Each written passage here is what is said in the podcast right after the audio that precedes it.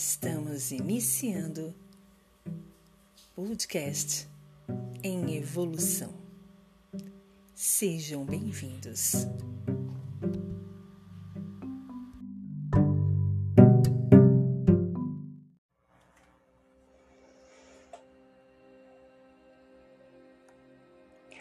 Absorção. É considerado que os chakras têm entre as suas funções a absorção de energias do ambiente onde se encontra. Essas energias podem ser divididas em duas categorias: processadas e não processadas. Essas últimas também sendo conhecidas como bioenergias. Entre as não processadas estaria a energia iminente, também conhecida como prana ou ki, e telúricas, conhecidas como Kundalini. Já entre as processadas estariam as energias conscienciais, que são as energias não processadas que foram absorvidas por alguma consciência, processadas e exteriorizadas no ambiente.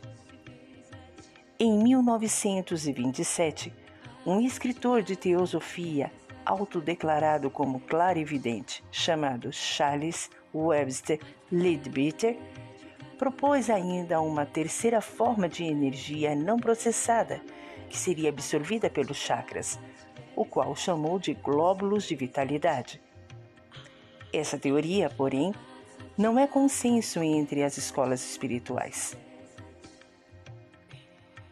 Processamento. Outra função dos chakras seria a administração e processamento das energias absorvidas.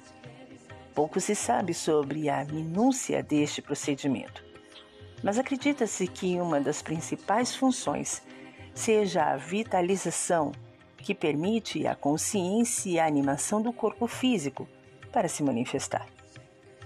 Outra forma de procedimento seria uma espécie de tradução de algo absorvido do extrafísico para as capacidades sensoriais do indivíduo assim como as ondas mecânicas que atingem os ouvidos, não são e são interpretadas como som pelo cérebro, quando dentro das frequências audíveis de 20 a 20 Hz. Esse processamento de energias do ambiente informa, traduz e permitiria que também os sensitivos experimentassem sensações diversas e capacidades anímicas, como percepções de adivinhas e também advindas do complemento e do acoplamento áurico, onde o sensitivo exercitaria as sessões e sensações emocionais de outrem, conhecido popularmente por uma capacidade dos chamados empatas e o que denominou a parapsicologia de psicometria, por exemplo, onde o sensitivo teria a percepção de energias conscienciais impregnadas a objetos. Não confundir este último com a psicometria da psicologia, que é um conjunto de métodos quantitativos de análise desta área. Nesse processamento, existiria a contaminação natural das energias não processadas pelo duplo etéreo do indivíduo de forma semelhante a como a água pura em contato com a terra que gera lama. Assim, a energia não processada seria contaminada após passar pelo duplo etéreo de um indivíduo com emoções diversas. Emoções essas que seriam a origem de tal contaminação, configurando-as após esse procedimento como energias conscienciais. Desta forma, existiriam dois tipos de procedimento conhecidos até agora, feito pelos chakras: o de vitalização e o de tradução. Exteriorização. É considerado que algumas partes das energias que circulam no duplo etéreo, que já passaram por o procedimento, são exteriorizadas, formando um corpo energético, também conhecido como campo áurico, áurea, enegossoma, e entre outros. Ao redor do corpo físico, e embora não sejam limitados somente a esse campo, podendo ser expelidas fora dos limites desse.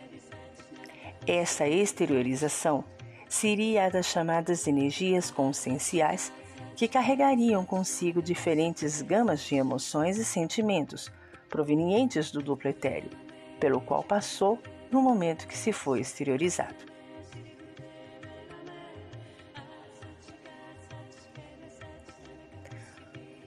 Os chakras são percebidos por clarividentes como vórtices circulares, redemoinhos, de energias que parecem girar em movimento helicodial, em alta velocidade e diferentes pontos de nossos corpos. Essas formas circulares seriam levemente afundadas no centro, assemelhando-se ao formato de pratos de cozinhas ou curvaturas, arredondadas nas bordas, assemelhando-se a pétalas de flores. Daí, o comum representação com os chakras tem com as flores de lótus em algumas culturas. As suas cores, bem como a sua intensidade luminosa, pode variar conforme o indivíduo observado pelo clarividente. Por motivos metodológicos, a descrição da quantidade destes pontos pode variar conforme a linha de estudo analisada. Na maioria das vezes, no entanto, consideram-se sete os chakras principais, sendo seis destes os mesmos em todas as linhas de estudo, variando apenas a substituição de um do chakra sexual, genituriário, pelo chakra, chakra esplêndido em algumas linhas do estudo. Esses seriam dispostos verticalmente desde a base da coluna, no períneo, até o topo da cabeça. Alguns pesquisadores especialistas e espiritualistas teorizam que cada um dos chakras principais excluindo nesta visão o esplênico, estaria relacionado com uma glândula do corpo humano. Nesta visão, o duplo etéreo ainda poderia ser o coordenador das emissões involuntárias de estímulos para a produção de hormônios no corpo físico, através dessas glândulas. Não há, no entanto, consenso sobre a conexão dos chakras principais com o sistema endócrino.